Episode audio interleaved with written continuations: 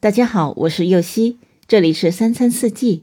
每天我将带您解锁家庭料理的无限乐趣，跟随四季餐桌的变化，用情品尝四季的微妙，一同感受生活中的小美好。今天解锁一款诱人的洋葱黑椒牛排，所需的食材有牛排两百克、洋葱一百克、蒜瓣十五克。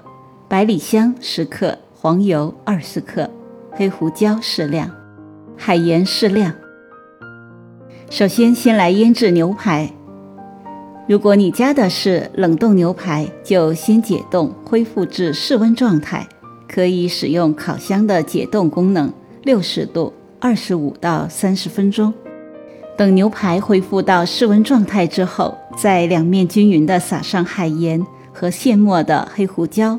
腌制三十分钟左右，烤箱选择烹饪烤功能，温度两百度，时间五分钟，按开始键进行预热。接着平底锅烧热，加入黄油，注意温度至少要达到一百五十度。将腌制好的牛排放在锅中，同时再加入蒜瓣和百里香，每一面都煎至一分钟左右，再翻面。直到牛排的两面都形成酥脆焦皮，将煎好的牛排放进预热好的烤箱中，烹饪烤，并开启风扇功能，开始烘烤。在此期间，将洋葱切丝。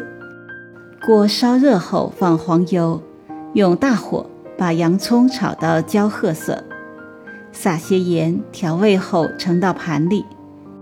摆盘的时候，将炒好的洋葱摆在牛排的底部。刚才与牛排一起腌制的蒜瓣和百里香也一起摆盘，洋葱黑椒牛排就做好了。